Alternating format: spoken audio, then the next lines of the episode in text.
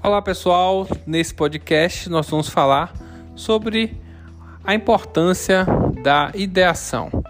Na verdade, a ideação é a terceira etapa do design thinking.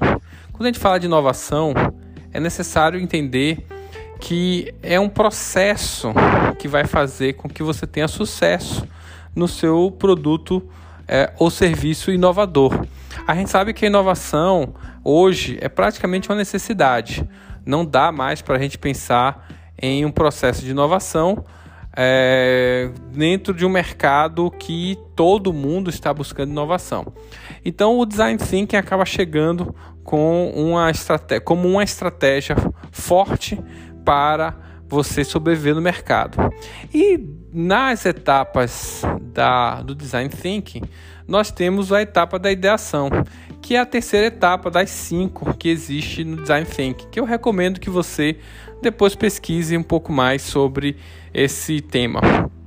Mas falando sobre ideação, né, primeiramente entender o conceito. Né?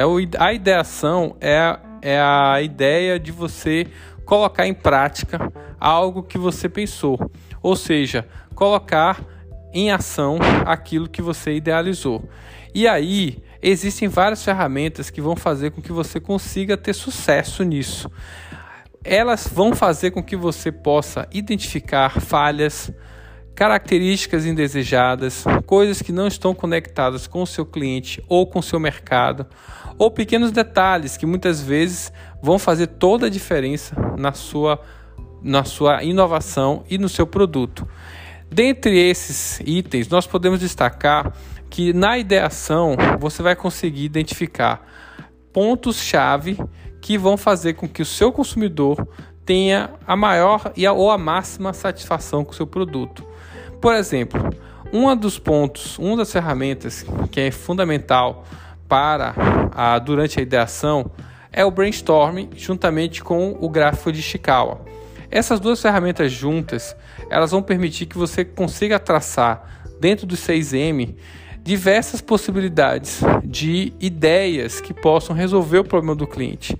Em seguida, ao identificar as principais características ou as principais ideias que você percebe que vão ser suficientes para que você atenda ao seu mercado, você vai pegar essas ideias e vai traçar, traçar alguns fluxogramas que vão fazer com que você consiga perceber a experiência do cliente. Na hora que você pega o fluxograma e detalha como o cliente vai interagir com aquela ideia, você já começa a enxergar dificuldades, problemas que possam levar a de repente a uma insatisfação ou até uma desistência de compra por parte do seu cliente. Lembre-se que ele é, quer sempre muita facilidade, muita tranquilidade, baixo custo e, óbvio, um benefício alto no seu, é, no seu produto. Então, ao identificar isso, você já começa a filtrar e classificar melhor.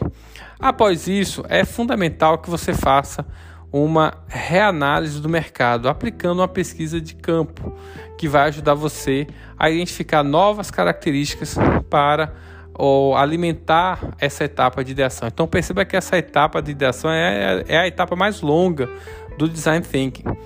É, com essas informações você vai poder ir para o QFD, que é uma ferramenta fantástica desenvolvida pelo pessoal da Toyota e que hoje é difundida no mundo inteiro, chamado também de Casas da Qualidade. Lá você vai poder conectar essas características que você identificou né, que, os, que os clientes têm interesse e vão e vai poder conectar com as características do seu produto, identificando o que, que é mais importante e o que, que não é. Isso vai te ajudar, por exemplo, a eliminar características que de repente nem seu público quer ou deseja, o que poderia aumentar muito o custo do seu produto, fazendo com que você é, chegue no mercado com um preço muito, muito mais elevado e, obviamente, preços altos e desnecessários não vão conseguir fazer com que você emplaque o seu produto no mercado. Feito isso, você consegue agora ter um, realmente um produto que vai chegar com maiores chances no mercado.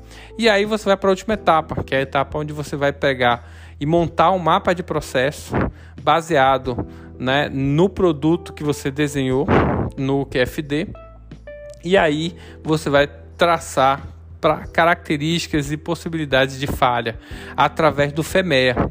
Com o FEMEA junto com o mapa de processo, você vai poder identificar possíveis falhas, erros que possam levar a mais custos ou a uma insatisfação do seu cliente relacionado ao seu produto. Claro que tudo isso, né, com muito carinho, muito cuidado, com uma equipe multidisciplinar que possa enxergar todas essas fases, vai ser algo fundamental no seu processo de ideação. Então veja que tudo isso vai evitar com que você chegue para a próxima etapa, que é a etapa de prototipagem no design thinking, onde você vai colocar essa sua ideia em, em transformar ela em realidade, pelo menos um protótipo, mas aí você já começa a ter custo. E aí já começa a ficar pesado o projeto. Porque um, um, protótipo, um protótipo que não emplaque, que não traga, é, ou que poderia ter sido evitado em determinadas situações, é, é, um custo desnecessário, é um desperdício de recursos. Então não, não, não deve se fazer assim é, cumpra as etapas da ideação para que você possa chegar na prototipagem com um produto é, enxuto, é, adequado com o mercado e com aderência completa no do seu cliente. Você faz o protótipo, claro, vai continuar fazendo as pesquisas de, de, de, identificando os feedbacks dos clientes até que você chegue realmente no processo onde você vai entregar um produto para o mercado de extrema qualidade e com total aderência. Parece cansativo, com certeza, porque são várias etapas, mas é muito melhor do que você se frustrar no final com um produto que com todo o esforço que foi feito, não chegue com um resultado maior. É importante que você cumpra essas etapas para que você diminua os riscos e aumente as possibilidades de ganho. É isso aí, jogue duro, vamos inovar.